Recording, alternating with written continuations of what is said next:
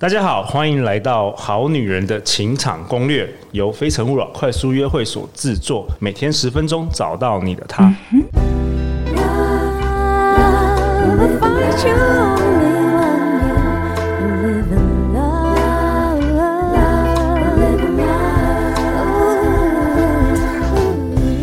大家好，我是你们的主持人陆队长。相信爱情，所以让我们在这里相聚，在爱情里成为更好的自己，遇见你的理想型。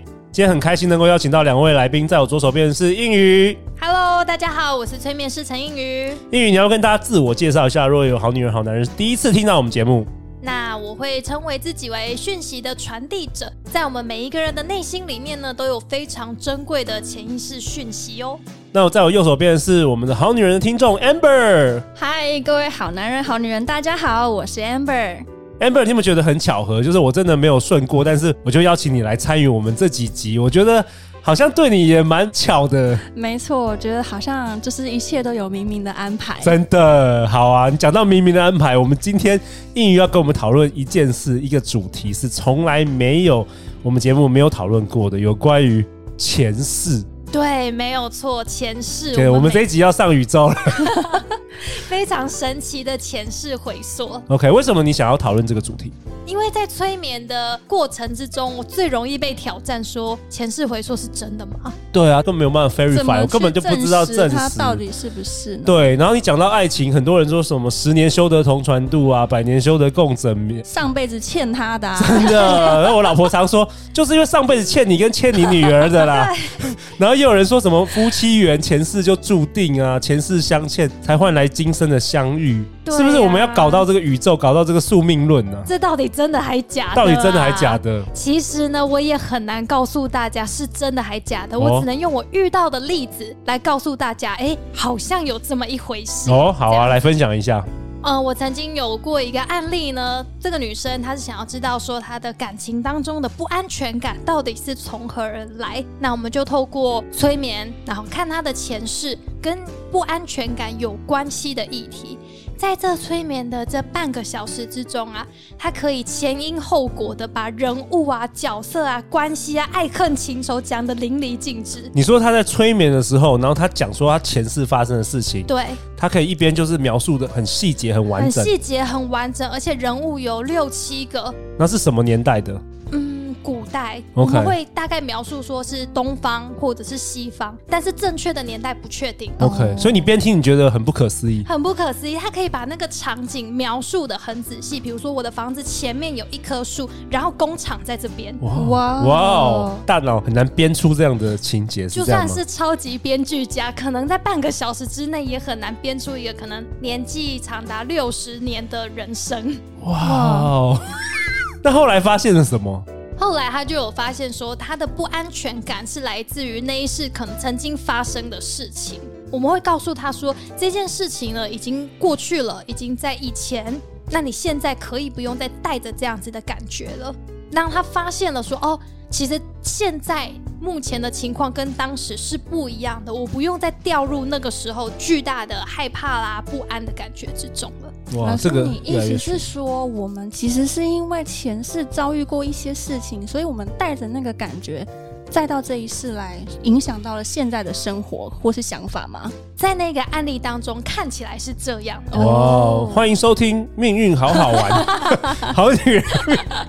我们这是从子宫要聊到外太空，真的。哦，这集有点不可思议。好，我们继续听下去。好，刚才那个提到是可能关于不安全感的比较内在的啊感受啊的这些事情，但是呢，也有一些很正面、很宝藏类的事情哦。举例来说，我们常常会讲到天分、天赋嘛。对，嗯，你觉得这到底是什么呢？就是我觉得有点是基因吧，比如说刚好遗传到你爸爸妈妈某个强项，或是像运动员啊，有些基因他天生下来的那个体力就是比较好啊，运动神经。有些人就是口才比较好，有些人就是颜值啊什么的。嗯，它有可能是基因，但是有没有可能是你以前就做过这些事情？哇，这个。好难、哦。你说我上辈子陆队长是？主持人，讲师的手，还是牧师之类的？之类的，我觉得我也比较像牧师。对，我曾经。越老，越哎月老，对，可能你上辈子是越老，天哪，太夸张了，有可能这样的角色。我曾经遇到一个案例，他是一个上班族，然后他目前从事的工作是人资，在公司里面担任 HR 的角色。他很想要转职，他说我想要当呃服装设计师。这个转职的弯啊很大，太大了，太大了，太大了，所以他很不安。加上他已经不是社会新鲜人了，有一定的历练了，这个时候要转弯，他心里觉得。有点害怕，有点不安。嗯，他想要来问问，是不是真的可以这样子转弯？设计师、服装设计师这件事情真的适合我吗？我这个时候转弯，我会成功吗？对，而且很高门槛，然后又很吃天分的一个行业。对，这个时候就讲到天分了，没有错。嗯、我们就来看一看他在催眠之后可以看见什么。那那一次呢，在催眠之后，他就说他好像来到一个像是埃及的场所。我就说好，那你看一看周遭有什么人物，有什么场景。他慢慢的、慢慢的描述之后，他就说哦，他那一世好像是一位祭司，专门负责祭拜啊宗教的那些活动。Oh. 然后他在祭拜的时候，在执行那些活动的心情，跟他在做服装设计的练习是一样的。的那种感受是非常的忘我，很投入的感觉。OK，心流。嗯、对，然后呢，以及我就说，那你看一看你身上穿什么衣服？他就说那个时代的祭司的衣服。我说那长什么样？他就开始描述身上有什么颜色、什么珠宝、什么扣饰，讲得淋漓尽致。哇！哇 这个时候我也会觉得，好吧，这可能真的是你该做的事情。一般人描述说，哦，我就是穿一件嗯白色的衣服，上面有可能一块蓝色。就太真实了，真的，你不得不相信他真的好像经历过那个东西。很详细，对他讲的很详细，而且他在服装上的各个细节啊，他都可以用描述的讲出来，好像他很熟悉一样。那这一世他如果对服装设计有兴趣，那也不奇怪了。对，所以这个是我觉得，哎，有可能天赋是你以前就做过的事情。相信大家也会有一些非常得心应手，觉得哎，做起来别人好像练习很多次，但是我一下就会了，就会了。对，对就是这种感觉。哎，那英语，那我问你哦，你真的相信就是说是前世相欠债吗？所以这一生相遇？我觉得这是比较比较有挑战的问题。我觉得相信或不相信都没有关系，重点是我们能不能从中学到一些什么。哦，OK。举例来说好了，我自己在工作上面，我曾经有一段时间，因为脸书的触及率下降，让我很痛苦。那时候就觉得完了完了，我可能再也找不到人给我催眠了，掉入那个框框里面，掉入情绪。我们前几节情绪的漩涡，对情绪，我就觉得完蛋了。那你们问说，哎、欸，如果都没有人来找我催眠，我会饿死吗？对，哎，发现不会，又解除了这个框框。那个时候，我就找了我的催眠师同学来帮助我。我们透过前世来看一看，有什么样的资源解除我目前的困境。然后在那一次的探索之中呢，我看到了某一世的我是一个非常厉害的，像是药草师之类的人物。